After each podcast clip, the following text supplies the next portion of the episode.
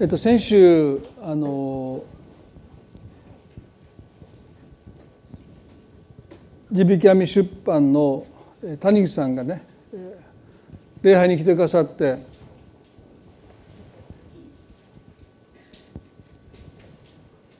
まあいろいろと礼拝を視察してくださったりいろんな交わり活動を見てくださってで最後に感想をお聞きしたんですね。えーあのどうでしたかというとですね、まあ、一つ驚いたことはあの、章に書いてますけれども皆さんの交わりが、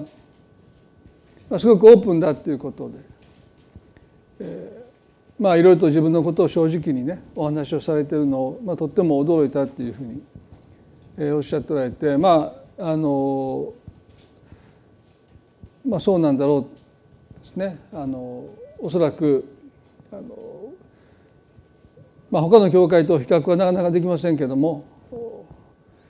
まあ、包み隠さず、まあ、いろんなことを分かち合えるっていうのはね、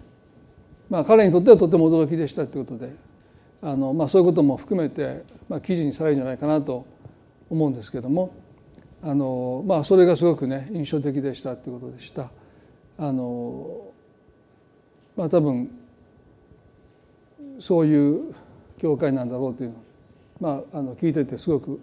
あの嬉しくね思いましたあの、まあ、そもそもねあのいい格好しているクリスチャンがあんまりいないのでまあそれがいいのかなと思いますよね。えー、まあそれは褒めて褒め言葉だと受け止めているんですけども、ね、えっと今日ですねあの詩篇に戻る前にイエスの思いっていうことを今日は少しご一緒に考えたいなと思います。まあ、英語ではマインド・オブ・クライストですねイエスの思い、まあ、この方は何を考えてこの生涯を過ごされたのかということですね。志を求めての中でダラス・ウィラードは思いの変容こそが私たちがイエス・キリストに似るものに変えられていく鍵であると言いましたね。ですから私たちの思い私たちが常日頃考えていることがますますキリストが考えておられることに近づいていかない限り私たちの行いというものもキリストにいるものにはなっていかないということですよね。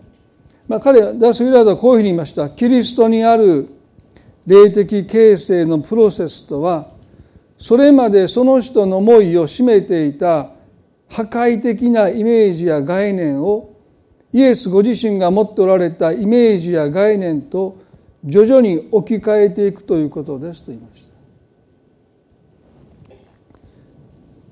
まあ、私たちの頭の中で考えていることをイエスが考えておられたことにまあ、徐々に置き換えていくということですよね。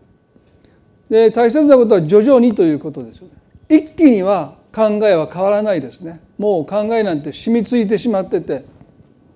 そして年を重ねれば重ねるほどその考えを変えていくっていうのはとっても難しいですよね。でも私たちは神様の助けによってその考えを少しずつキリストの思いに置き換えていくということそこに私たちが本当に変われるか変われないかという希望があるんじゃないかなと思いますね。ですから私も思いの変容というかますますイエス様が考えておられるように物事を考えていくことがですねまあ完全にはそれはもちろん無理ですけれども、まあ、少しずつでもそうなっていきたいなと願います。で今日はですねこのパウロという人のコリントの諸教会にやってた手紙の中からこのキリストの思いというものをご一緒に少し考えたいなと思います。第一コリントの14の20節に第一コリントの14の20にこうあります。兄弟たちものの考え方において子供であってはなりません。悪事においては幼子でありなさい。しかし考え方においては大人になりなさい。もう一度見しますね。兄弟たちものの考え方において子供であってはなりません。悪事においては幼子でありなさい。しかし考え方においては大人になりなさい。パウロはものの考え方において子供であってはなりませんと命じましたでこの彼の勧めの言葉は教会内、まあ、礼拝あるいは集会内で、まあ、威厳という賜物をどのように扱うかにおいての文脈の中で語られてるんですね。でこの威厳という言葉は異なるまあ、異なる言葉と書いてこれは学習して習得する言葉ではなくて、まあ、霊的賜物と言われるですね神様から与えられる、まあ、祈りの言葉として、まあ、コリントの教会では盛んに用いられていたでね。で今日この威厳に関してさまざまな意見がありますので、まあ、それは少し今日は横に置いといてそういう神様から与えられた威厳という祈りの言葉が盛んに礼拝や集会の中で用いられているんですね。でそのことに関してパウロは一つの考え方を彼らに示します。このコリントの教会っていうのは、まあ、そういう意味ではこの霊的賜物と言われるですねまあ人間の技ではない神様が与えてくださる、まあ、奇跡的なそういう技が教会の中でたくさん起こっていた。そしてそういうことの中でコリントの人たちはこういう賜物が与えられているということは何か私たちは特別な存在だあるいは私たちはとっても成熟しているというふうに考えていた。でもパウロはいやいやあなた方は考え方においてはとっても幼稚だって言うんですですからクリスチャンが霊的な賜物というものをですね頂いていたとしても必ずしも成熟したクリスチャンになるとは限らない。私たちが成熟していくということは考え方において大人になっていくということだと彼言いました。でもコリントの教会は考えにおいてはとっても幼稚だったと彼は語ります。でパウロが言うところの幼稚な考えっていうのはですね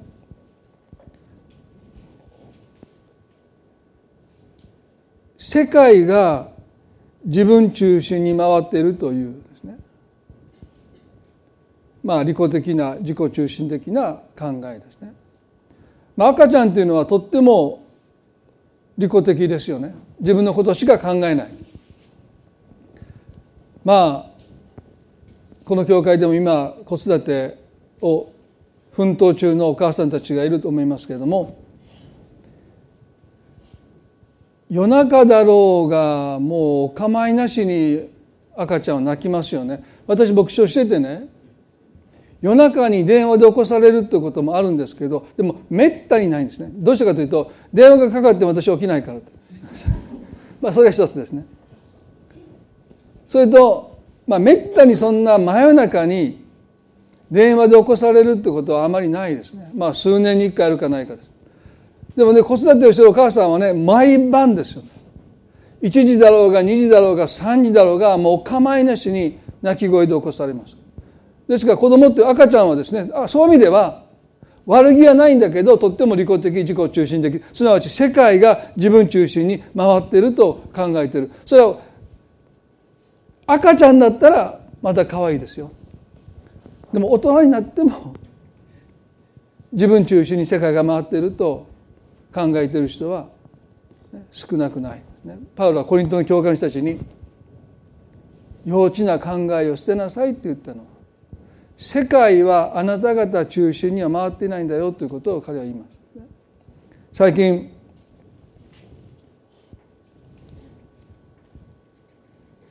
ある大臣がですね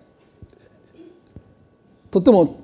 失礼な失言をして辞任されましたよね、まあ、彼がこういうことを言った、まあ、復興大臣がこういうことを言ったことでちょっと、まあ、私責める気持ちはないんですけれども東日本大震災の復興は着々と進んでいます。まだ東北であっちの方だったからよかった。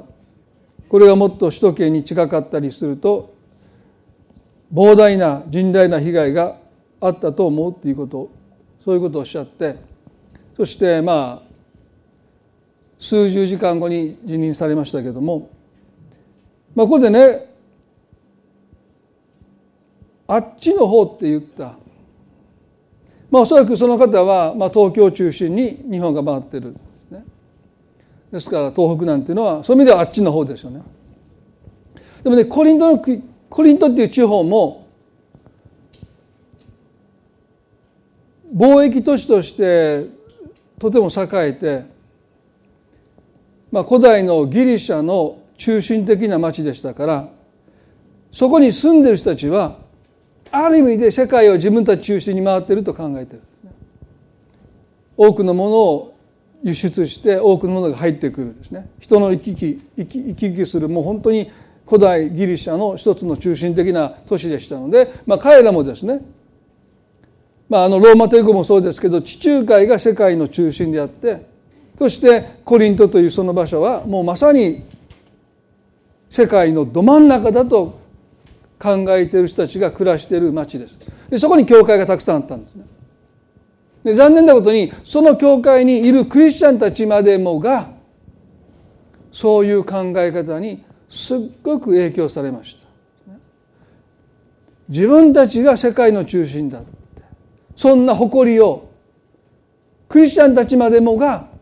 持っていたですね。パウロはそのことに対してこの手紙の中で彼らに語ります。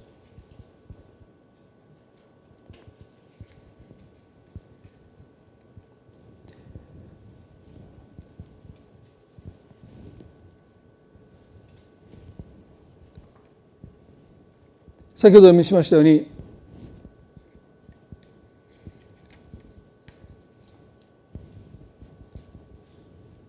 ものの考え方において子供であってはなりません。悪事においては幼子でありなさい。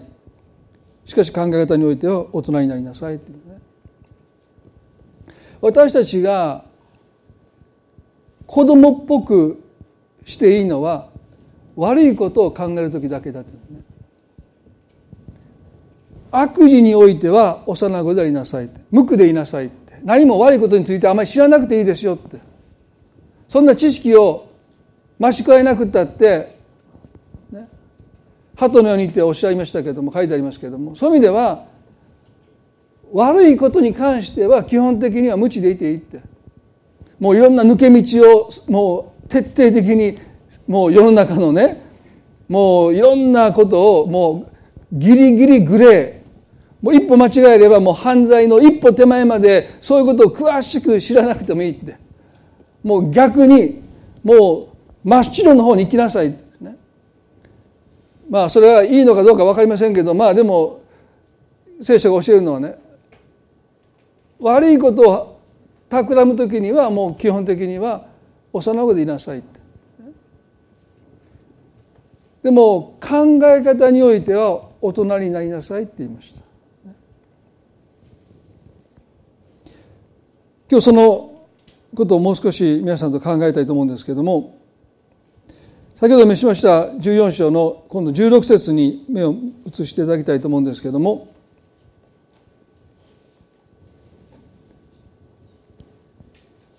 先ほど威厳という語ってる本人も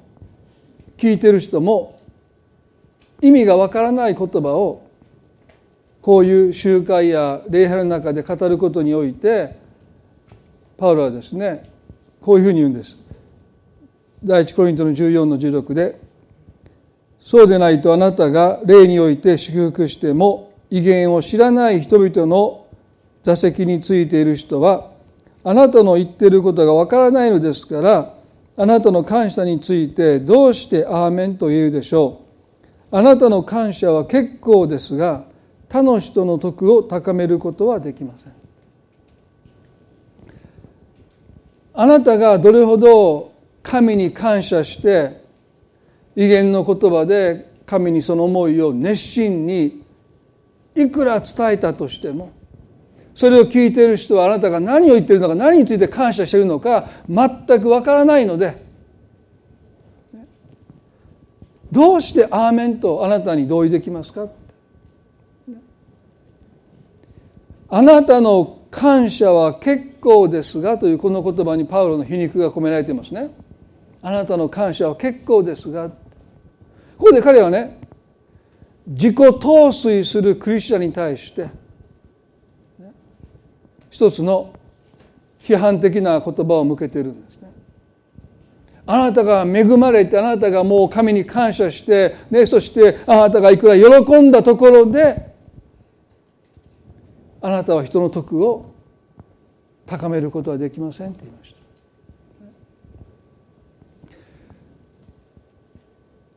利己的自己中心的な考え方は私たちを自己陶酔に陥らせます。もう自分のことしか見えなくなってくる。そして信仰だって独りよがりになってしまうんです。あなたの感謝は結構ですが、まあ、私この言葉ねすごく好きなんですね。すごい皮肉でしょクリスチャンが感謝して何が悪いんですか？でしょ？感謝すべきでしょ？でもそのことを踏まえた上であなたの感謝は結構ですがとこういうことを言えるパウロはすごいですね。すなわち私たちの信仰は時々私たちをとっても独りよがりにしますよ。私が私が私が私が。でもねあの死の祈りでの祈りはね私たちの天の父よと呼びかけを持って祈りなさいということはね信仰っていうのはやっぱりね一人の個人のものじゃないんですよ。もともと信仰っていうのはねそれぞれが一緒に共有するものだったのにそれがヨーロッパに輸出されてすごく個人的なものになっちゃった。このコリントってのはギリシャの町でしょ？とってももう個人主義のもう一番の土台がここにあるわけでしょ？だからもう信仰っていうものがものすごく個人的なものになってもうコリントの教会のクリスチャンたちはねある意味ではもうみんなが自己陶酔型クリスチャン。ハレルヤーってもう、まあ、ダメって言ってるんじゃないんですよ誤解しないでくださいね。ダメって言ってるんじゃないんですけどもう人のこともお構いなしにハレルヤもうみんな全員がやってるんですよ。ね、でそんなこといくらやったって私たちの徳は立てられないってすなわちね神様の恵みを私たちは互いに与え合うことはできませんよと言いました。ですから私たちもこのことを少し心に留めたいと思いますよね。あなたの感謝は結構ですが他の人の徳を高めることはできません。大人の考え方は私がいかに恵まれているかというよりも私たちがと私のこの振る舞いが私の隣にいる人の徳を高めているのか。その人に神の恵みを預からせているのかということをいつも考えなさいと彼は言います。第一コリントの4の8ではねコリントの自己陶酔型クリスチャンに向けてパウロがこういうことを言うんです。第一コリントの4の8であなた方はもう満ち足りています。もう豊かになっています。でこの言葉にも皮肉が含まれてますよね。彼は決してそのことを肯定的には言ってません。あなた方はもう満ち足りています。もう豊かになっています。私たち抜きで王様になっています。いいですねこの言い方。私たち抜きで王様になっています。いっそのことあなた方が本当の王様になっていたらよかったのです。そうすれば私たちもあなた方と一緒に王になれたでしょうにというもう本当に皮肉たっぷりですよね。ここで何を彼が言ってるかというとコリント地方のクリスチャンたちが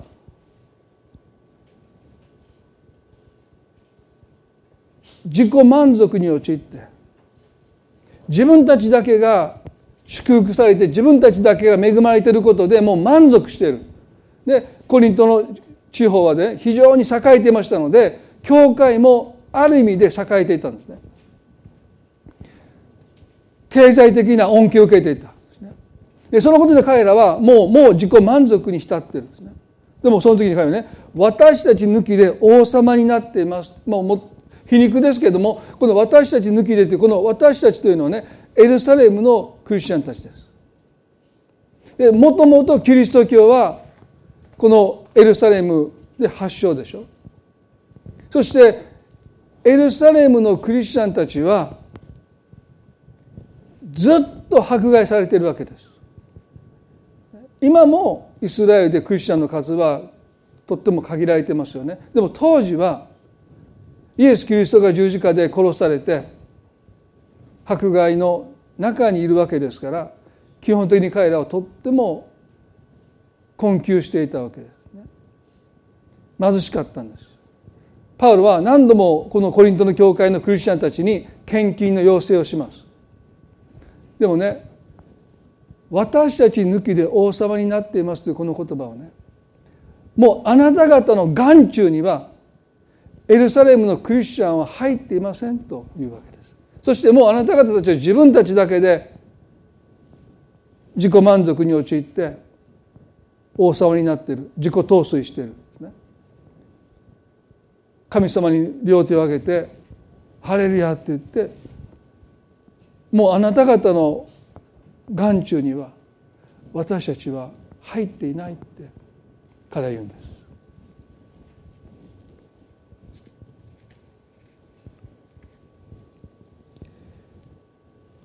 でも皆さんコリント地方の彼らがクリスチャンになったのはエルサレムのクリスチャンたちが貧しい中でパウロを宣教に使わしたからです。全然余裕なんてないんです。もうその日の生活が精一杯です。もうギリギリです。にもかかわらずこのキリストを知らない違法人たちがこの素晴らしい神の恵みに預かってこの救いに預かって救われてほしいという。ただその願いから彼らは見返りも求めないで食べ物を削って食費を削って自分たちがしたかったことも諦めてそのお金を寄せ集めてその献金を持ってパウロを使わしていくんですねそして彼は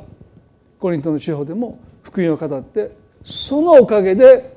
クリスチャンになったにもかかわらずもうあなたたちは私たち抜きで王様になってる。私たちのことなんてすっかり忘れてる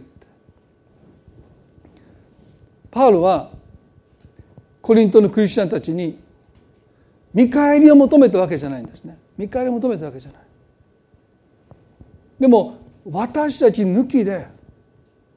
王様になっているその彼らの姿を見てパウロは最もクリスチャンらしくない考え方だって嘆いてる。だからねこの第一コリントの4の8でこう言いますよ。あごめんなさい。そのあなた方はもう満ち足りてます。もう豊かになってますということを言ったその一節前7節でね一体誰があなたを優れたものと認めるのですか？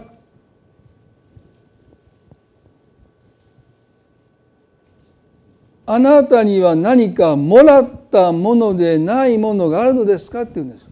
あなたの持っているものでもらい物でないものが一つでもあるんですか？って言い切るんですよ皆さん。コリントの人たちに。裏返せば全部私たちがあなた方に無償で与えたものではありませんかって言いたいけど我慢してるんですね。パウロは非常にここで自ら抑えてます。それは自分たちが犠牲を払ったのは見返りを求めたわけじゃないっていうことを絶対誤解されたくないのでもうギリギリのところでこういうんです。あなたには何かもらったものでないものがあるのですかってもうギリギリ彼は自分を抑えてるんですね。一歩間違えばもう少し言い過ぎれば見返りを求めると受け取れ受け取られてしまうことを彼は非常に恐れてるんですね。まあ、現にコリントの人たちはパウロに金目当てだって言うんですから必死にこらえてあなた方の持っているもので私たちが捧げたもの以外のものあなたは持っていますかって言うんです。皆さんコリントのクリスチャンたちに最も欠けたのは今の自分になったのは自分の努力だと彼らは本気で思っている。そして自分を誇っている。いや自分に陶酔しているんですね。こんなに立派になったのは私たちが絶え間なく努力をしてきたからだこの国が栄えているのは私たちが素晴らしいからだってそうやって本気で彼らは自分たちのことを誇っているでもパウロの目には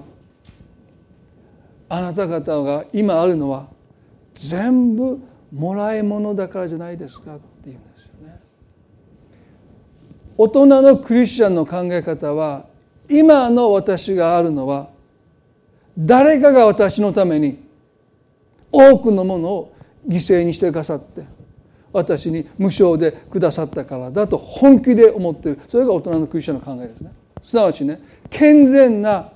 負債感を持っているんです。必ず私は返すべきものがあるって。だからパウロはロマの一の一で私には返すべき負債があると言いましたけども。今の私になったのは父母の犠牲のため。家族の犠牲のため兄弟姉妹の犠牲のためありとあらゆる人が私に無償の贈り物をくださったゆえに今の私がいると本気で心からパウロは思ってるそれが皆さん私たちクリスチャンの考え方であるべきですよね。私この谷口さんが教会の視察に来られてねそしてまあもう一度この教会を客観的に振り返ってですねそして過去のことをいろいろ思い巡らしていくと牧師として、まあ、私1997年にこの教会の牧師になってですね、まあ、今で何年ですか？もう20年ですよね。まあ、よく続いたなと思いますね。でふと思ったやっぱり僕はすごいなって。やっぱり他の牧師と違ってもうずば抜けてるんやって。ね。ちゃんちゃんと終わりますよねそれでね。でもね一瞬そんな思いが脳裏をかすめそうになったんですけどでもねよくよく考えていくとどれだけ多くの犠牲の上にこの働きが成り立っているのかなということをね、まあ、私がこの教会に初めて行った時にこの教会の人は私をね受け入れてくださった。ね、まあ、どこの馬の骨かもわからないですね。まあ父は有名でしたけど息子は無名ですからね。ですからそういう私を受け入れて説教する機会をくださったんですね。当時の説教を私今でも持ってるんですよ。恥ずかしいですよ。こ今この中にも何人か当時の説教を聞いた人がいるのです。よく聞いたと思いますね。すごいなと思いました。今同じ説教皆さんここで来た皆さん帰りますよ。よくそんな説教をね何回も何回も聞いてくださったと思うんですね。まあそれだけ皆さんそのレベルだったのかもしれませんけど。それは分かりません。でも自分で聞いてももう顔が真っ赤になるぐらいですから、まあ、今の説教もまたこれから5年後10年後聞いたら数週間前の自分のしょうもないあのイラストレーションというか例を聞いてあのもう聞きたくないと思う時も多々ありますからね。お腹がその入院した時の話なんか今でも言わん方が良かったと思ってますからね。もうあそこだけカットしてやってほしいけどもうそのままインターネットで日本中に配信されてるからもうもう恥ずかしい恥ずかしいと思いますけど。まあでももうね今からもう何十年も前の駆け出しの頃の説教なんていうのはですねもう説教じゃないですよね。でもそういうものをねやっぱり文句も言わずに恵まれましたって言ってくれるんですよ。本当かどうか分かんないけどね。でもそういう言葉がなかったら多分ねもうやめてたと思いますよね。まあいろんな失敗もしました。いろんな行き詰まりもありましたね。いろんな困難がありました。でもそういう中で、ね、多くの犠牲の上に今の私がいるんだということはねもうそれはもうある意味の健全な不細感ですね。誇れるものは自分にはない誇れるとしたら自分のためにどれだけ多くの人が犠牲を払ってくださったかそういう人々でありそういう犠牲を私たちは誇るべきですよね。ですから少なくても私は自己陶酔型の牧師には絶対なりたくないですね。自分を誇ることよりも自分のためにどれだけ多くの人が犠牲を払ってくださったのか祈ってくださったのかですねでそういうことを誇ることこそが大人のクリスチャンなんだろうなと思いますね。それをこの第一コリント4の7で彼はそういうことを伝えたい、ね、なかなかコリントのクリスチャンたちには伝わらなかったわけですけども。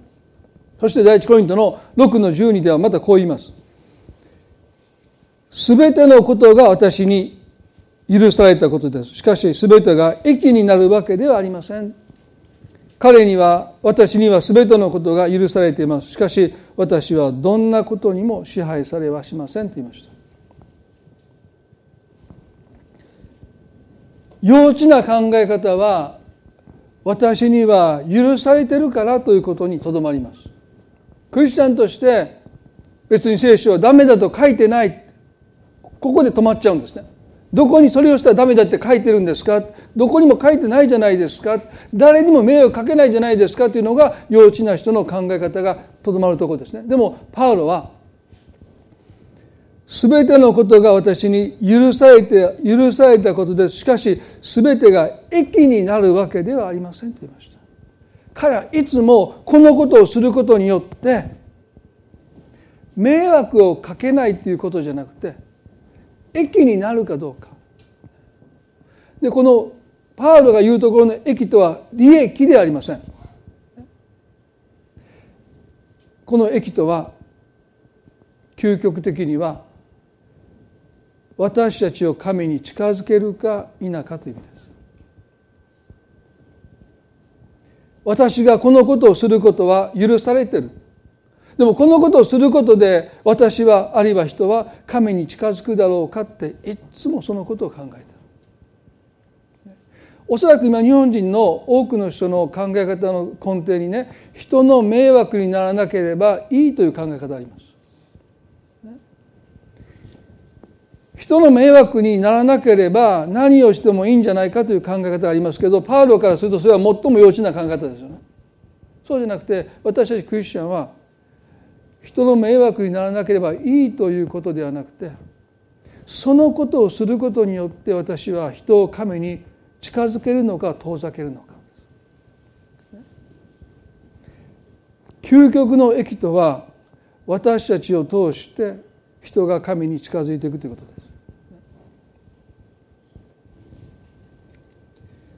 第一コリントの8章に具体的な一つの例として偶像に捧げたお肉をどう扱うのかということを彼は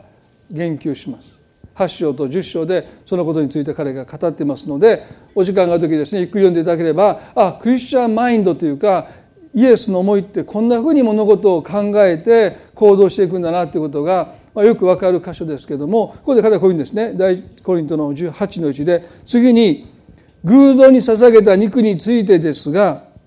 私たちは皆知識を持っているということなら分かっています。しかし知識は人を高ぶらせ愛は人の徳を立てます。幼稚な考え方は知識を重視します。何が正しいのか。でも成熟した考え方大人の考え方は知識よりも愛を重視します。このことはその人を神に近づけるのか遠ざけるのか。でもね残念なことに多くのクリスチャンたちは知識を重視します。聖書がこう言ってる。これが正しい。そのことによってどれだけ多くの人が神様から遠ざかっていったことでしょう。正しいことを振りかざして多くの人が神様に近づくんじゃなくて神様から遠ざかっていってしまう。この偶像に捧げた肉の取り扱いも同じことがコリントの教会で起こってるんです。多くのクリスチャンたちは正しさを振りかざして他のクリスチャンたちを神様から遠ざけてきました。偶像に捧げたお肉っていうのはですね皆さんもよくご存知だと思いますけれども当時、まあ、この古代ギリシャですからもう至る所に偶像があったんですね。そして偶像に生贄を捧げる時にユダヤ人たちは生きた動物を殺します。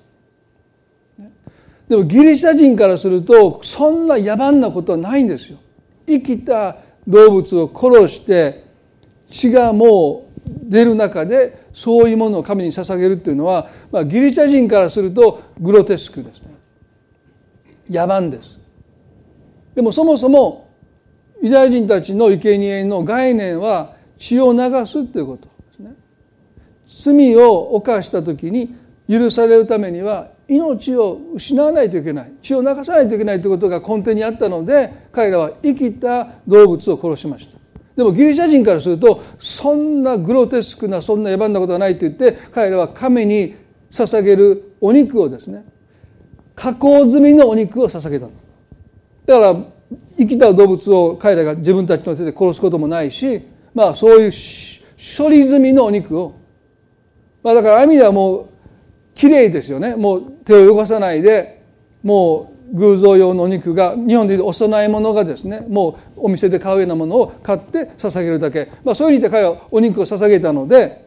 まあ、そのお肉っていうのはですね、まあ、普通の市場で売ってるお肉となら香りがない。ただ偶像に捧げてる期間だけまあ賞味期間期間まあ期間がね短くなるので、まあ、割安で市場で売ってた。ですから多くの人は偶像に捧げたお肉が安かったのでそれを買って食べます。皆さんそうでしょ？賞味期限見て2日ぐらいだったらね気にしないで安い方のシール貼ってるを買いますよね。1ヶ月賞味期限が切れてたらそれは買わないと思いますけど期間内また食べていいですよという美味しく食べれますよという期間内で1日2日で値段が変わっていればやっぱり安いものを皆さんも出ると思う。まあそうじゃない方もおられるかも分かりませんけども。ですね。でも当時はもうともう当然人々は安いお肉を買って食べてたわけです。でもあるクリスチャンたちは偶像に捧げたお肉を食べるってことに関してとっても抵抗があった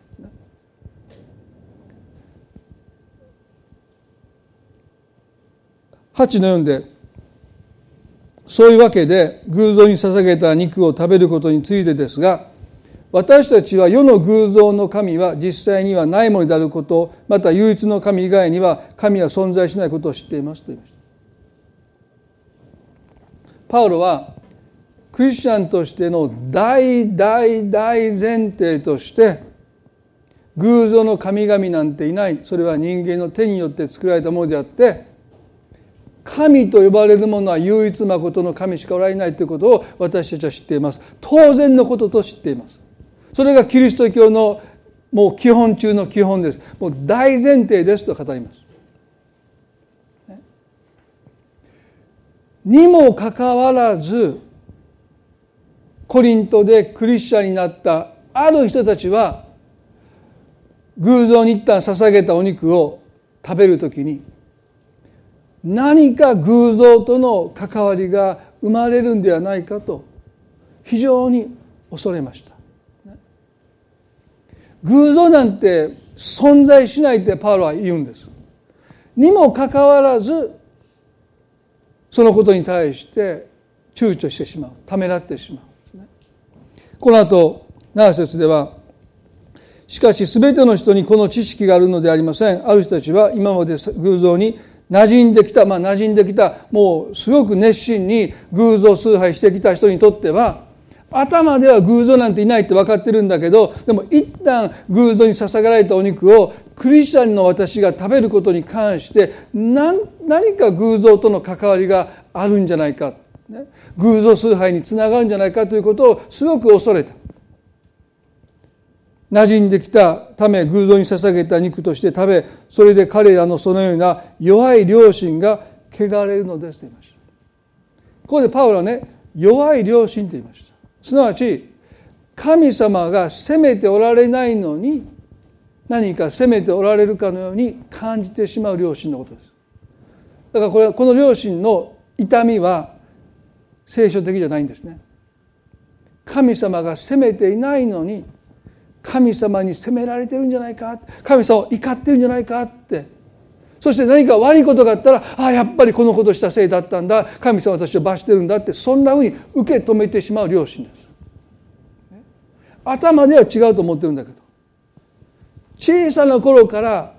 何が善で何が悪かということを徹底的に教え込まれたゆえに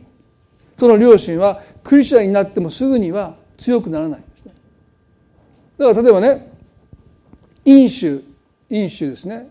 私のおばあちゃんは飲酒は悪魔のお酒だ。一滴でも体に入れたら地獄だで私一滴入れてしまってもうやけくそになったんですね。皆さんお話したでしょ。もう次の日からもう浴びるように飲みましたね。もうどうせ死ぬんやってアル中になって死のうと思いましたからね。二十歳頃の時ですよね。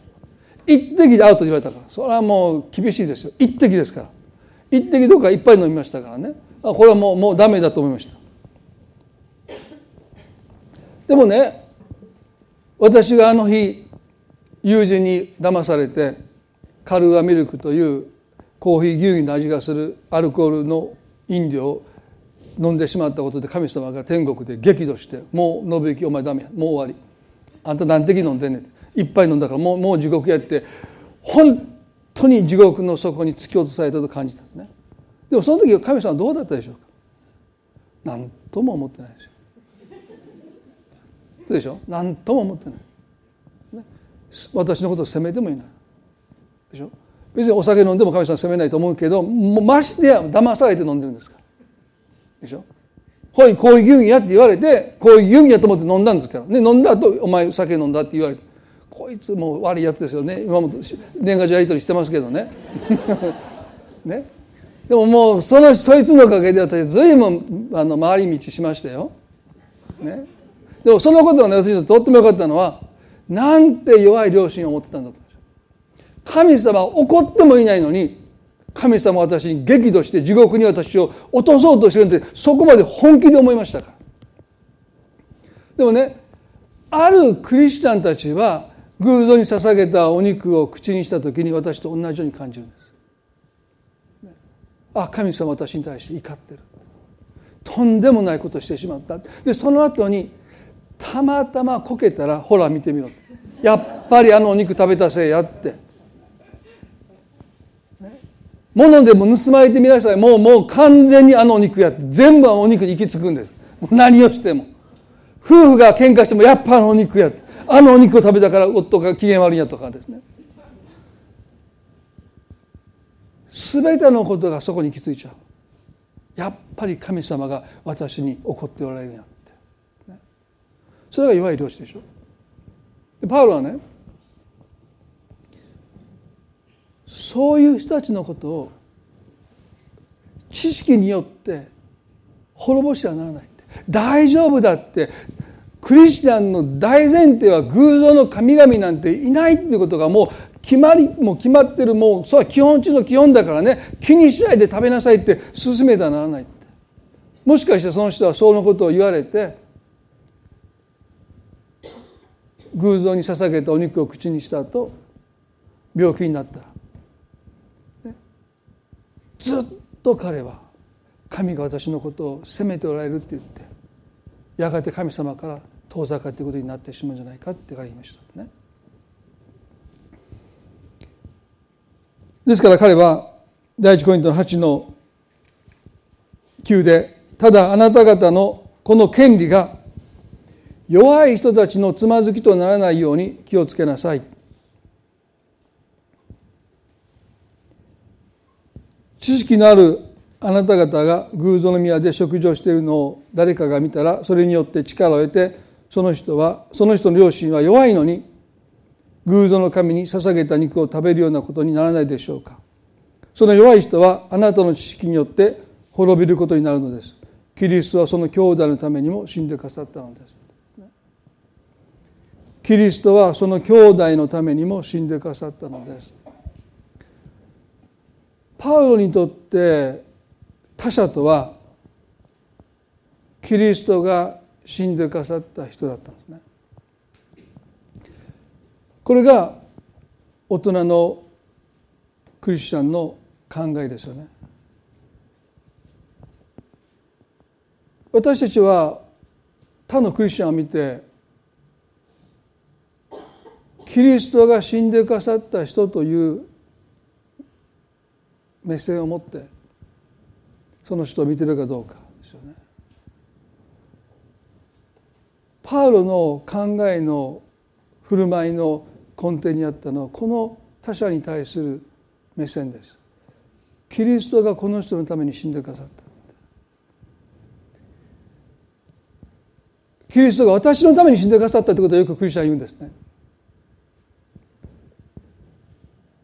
私の罪のために私の私の私のっていうことをクリスチャンは言い続けますよでもねこの人のために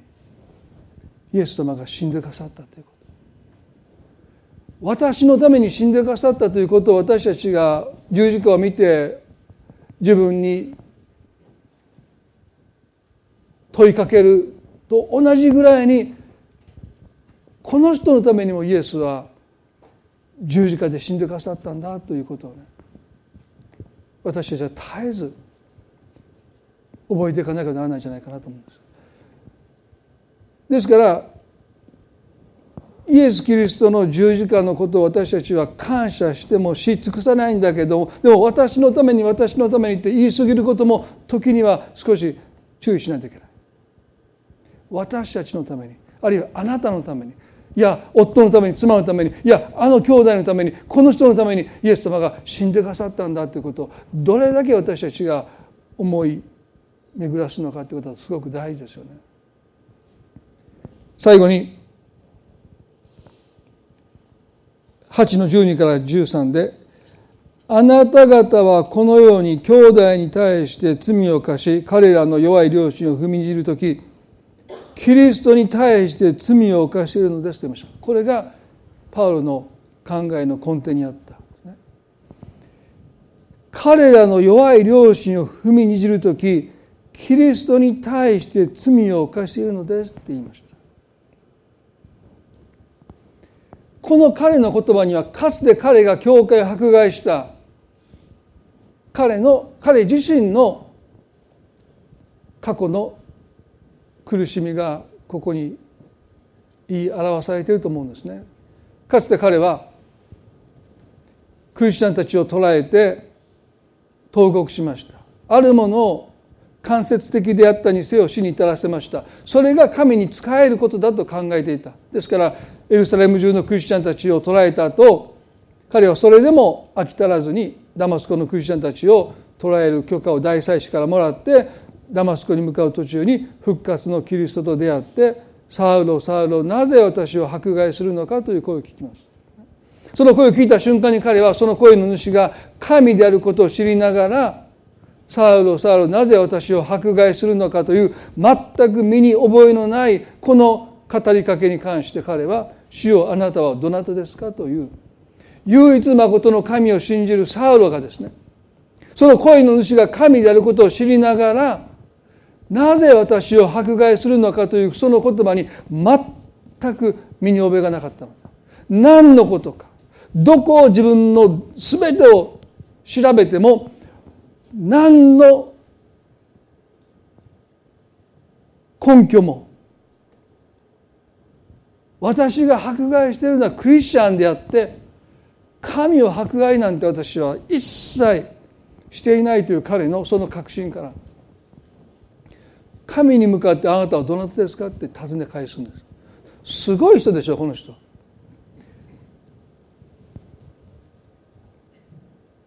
唯一まことの神に向かってあなたはどなたですかと尋ね返すほど彼は自分には非がないと思ってる。神を迫害するなんてあなた誰ですかって。すごいですよねこの人ね。全くもって非難されるところが自分にはないって彼は本気で思ってた。そして次の言葉で彼の確信が崩れ落ちますね。私はあなたが迫害するイエスであるクリスチャンたちを迫害してきたことが今まで自分が信じて仕えてきた唯一まことの神を迫害してきたことだということを知らされて彼はショックで目が見えなくなった。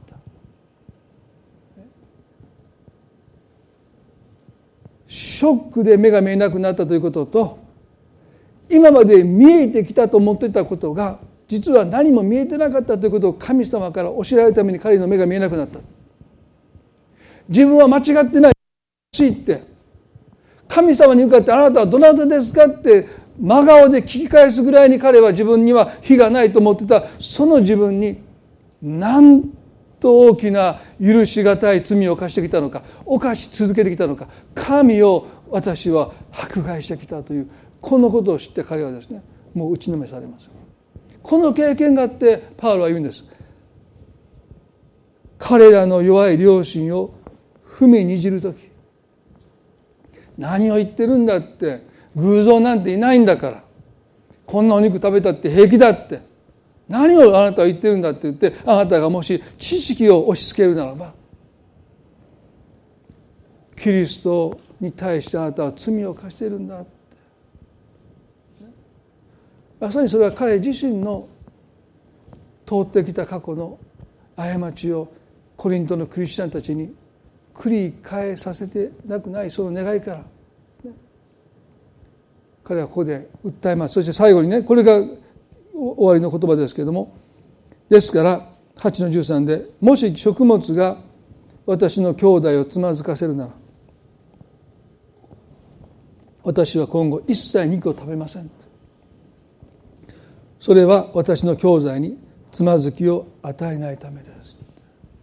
パウロにとって自由とは許されていることをする自由ではなくて許されているのにもかかわらず私のすることが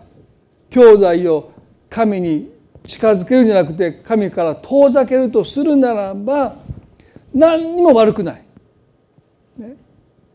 大前提として偶像の神なんてそもそもいないのにそして神様も偶像に捧げたお肉を食べても怒らないのににもかかわらずもし私が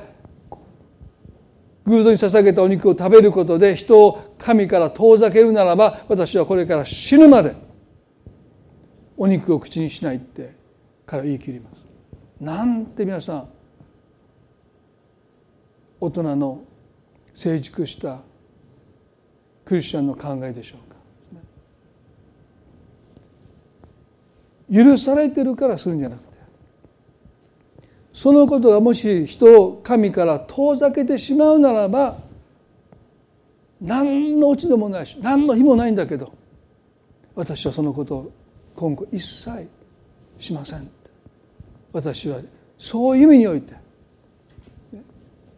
自由です。彼の判断基準は私のすることが人を神か神に近づけるのか神から遠ざけるのか。それが私にとって全ての判断基準ですと彼は語ります。これがキリストの思いです。なわちキリストは神と私たちを和解させるために十字架に行ってくださった。すなわちキリストの思いを貫いたのはいかに私たちを神と和解させるか神に近づけるかその一点だけです。それ以外のことは二の次三の次なんです。だからキリストは十字架に向かってその歩みを進められたパウロは言うんです。私たちクリスチャンもキリストが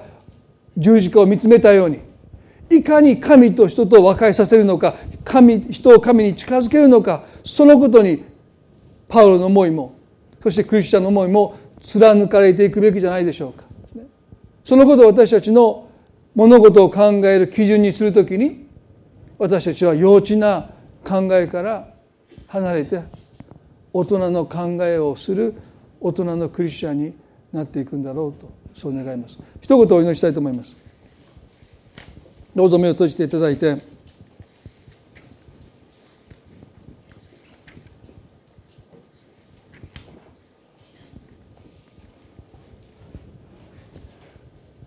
短く祈りたいと思いますね。神様イエスの思いとは神と人と和解させるということ。この一点です。彼の思いはこのことに貫かれています。そしてイエスはその言動において全ての基準が神と人と和解させる。すなわち人を神に近づけていくことにおいて彼は言葉を語り行動を取られました。パウロもこのことをコリントの教会のクリスチャンたちに語ります。そして聖書は私たち一人一人に語ります。考え方において大人のようになりなさい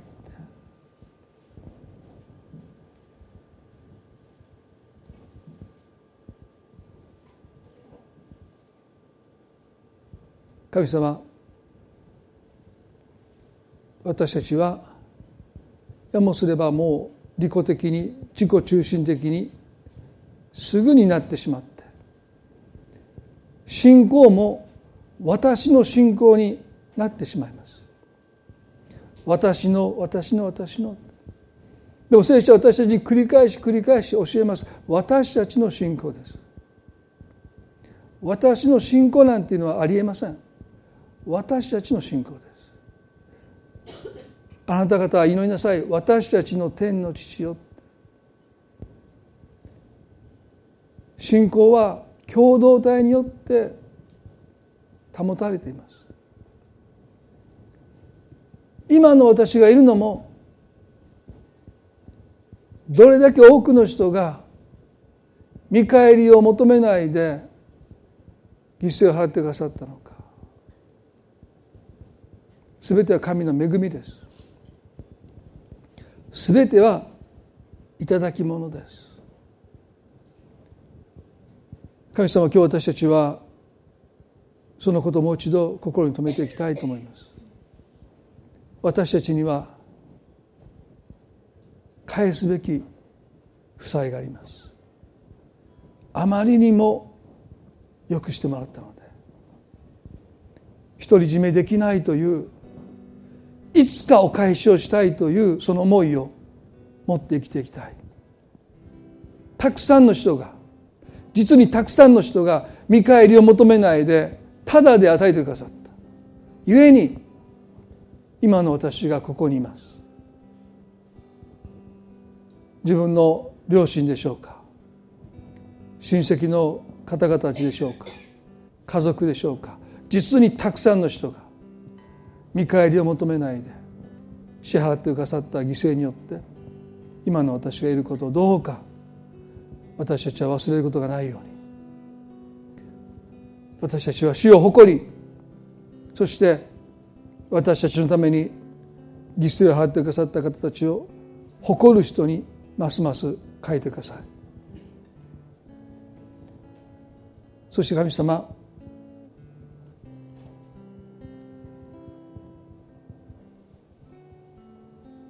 私たちは十字架のキリストの贖いをいつも感謝します。でも自分のためだけに感謝することからキリストはこの人のためにも死んでくださった。その十字架の犠牲を覚えることを私たちに教えてください。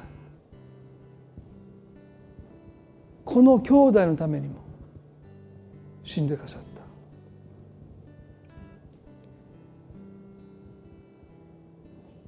そしてパウロはもし偶像に捧げたお肉を私が食べることで兄弟をつまずかせるならば神から少しでも遠ざけるならば今後私は一切肉を食べないって言いました。何という自由でしょうか。許されてる偶像の神々なんて存在しない。神様怒っていない。にもかかわらずです。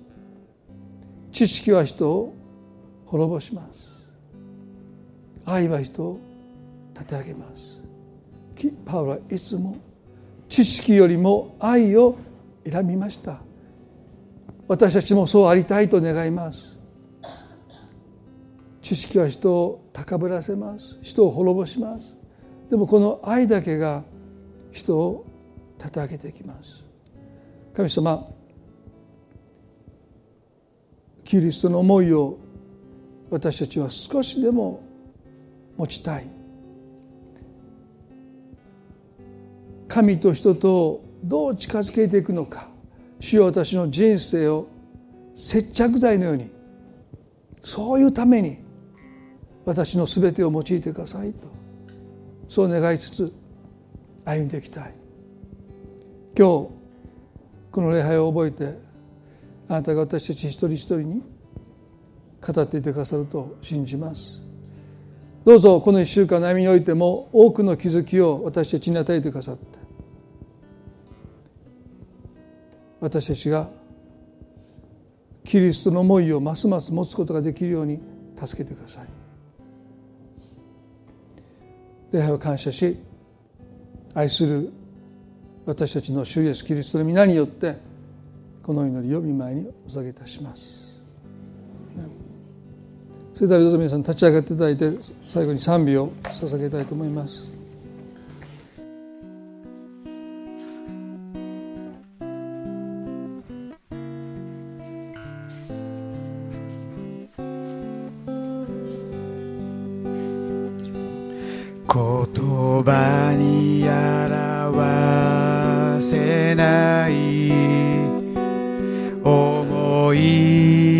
を超える。主の麗しさに比べるものはない。知恵と愛は深く。測ることはできず言葉に表せない。王の麗しさを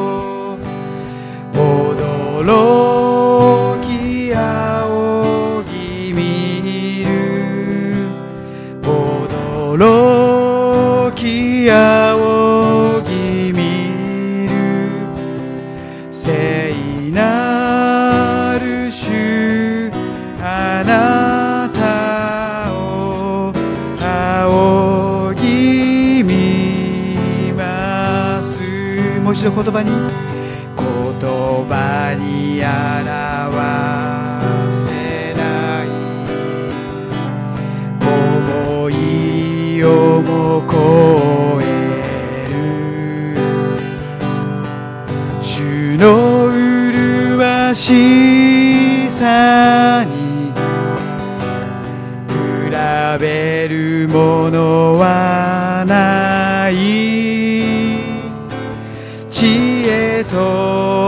愛は深く測ることはできず言葉に表せない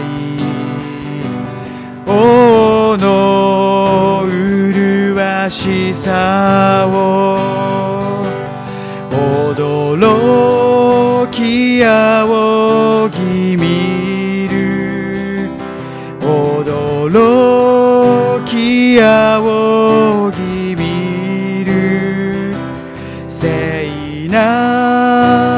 主あなたを仰ぎ見ます。驚き仰ぎ見る。驚き仰ぎ見る。驚き仰ぎ見る。聖なる主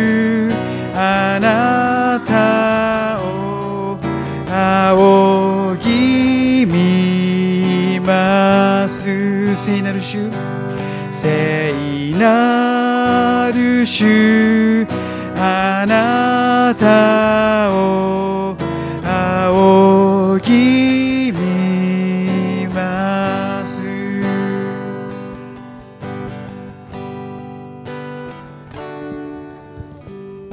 最後に短くお祈りしたいと思うんですけれども、えっと、杉原さんがね、えっと、心臓の痛みを訴えられて、えっと、病院に行かれて、まあ、明日また精密検査を受けられるということをねお聞きしました、まあ、短くね彼女のためにもお祈りしたいと思います。神様どうぞ。杉原さん覚えてくださって心臓の痛みを覚えて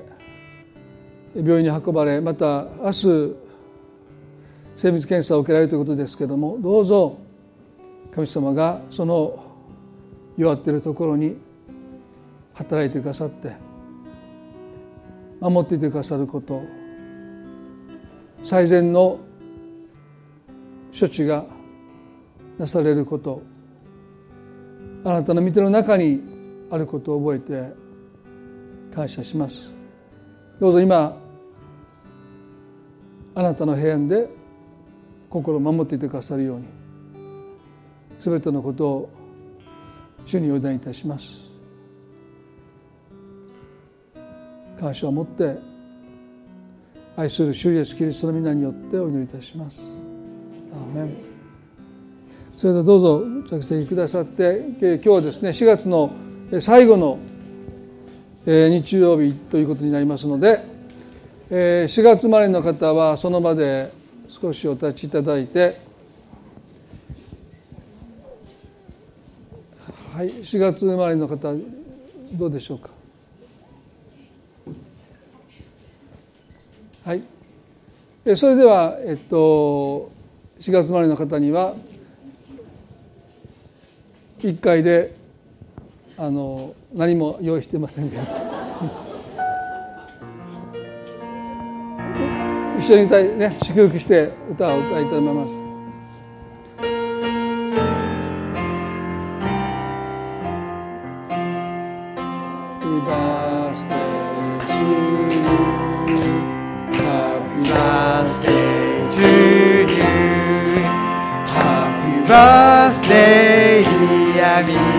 さんおめでとうございます。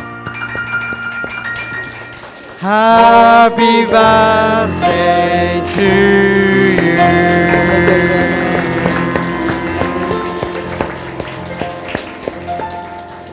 はいありがとうございます。それではこの後納骨式を持ちたいと思いますので、えー来れる方はぜひあのご参加ください。それでは挨拶を持って終わっていきたいと思います。